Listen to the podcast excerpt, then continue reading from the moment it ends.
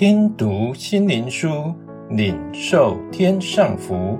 穆安德烈秘诀系列，代祷的秘诀。第八日，代祷的学校。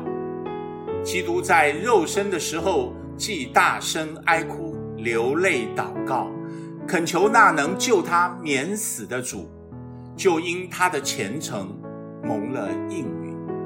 希伯来书第五章第七节，基督为教会的头，是天上的代导者，我们乃是他的身体，在地上与他同工。我们不要想象，基督是没有付出任何代价而成为一个代导者。他若未付出代价，就不能成为我们的榜样。耶和华却定义将他压伤。使他受痛苦，耶和华以他为赎罪祭，他必看见后益，并且延长年日。耶和华所喜悦的事，必在他手中亨通，他必看见自己劳苦的功效，便心满意足。有许多人因认识我的义仆，得称为义，并且他要担当他们的罪孽。所以我要使他与伟大的同分，与强盛的均分掳物，因为他将命倾倒，以至于死。他也被列在罪犯之中，他却担当多人的罪，又为罪犯代求。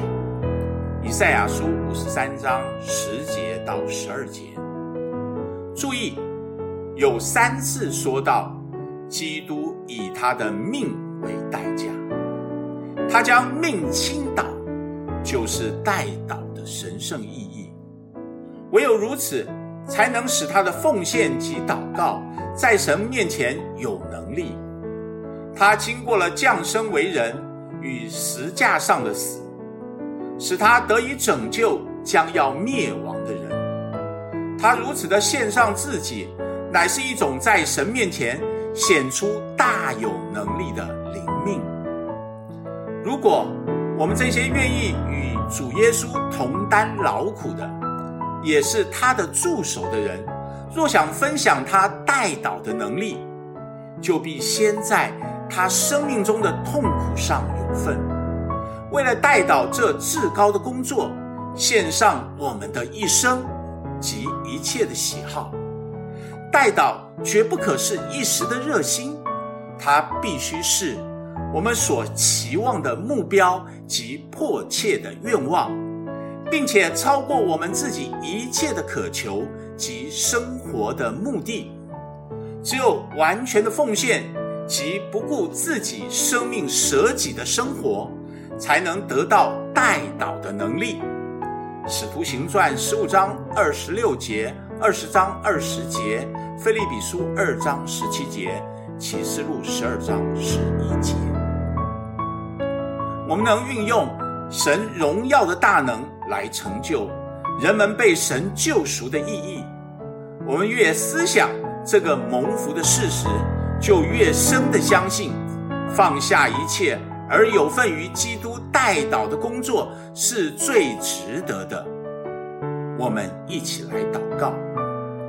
可称颂的主耶稣啊，我们是你所买赎回来的儿女，求你教导我们如何在代祷上与你联合。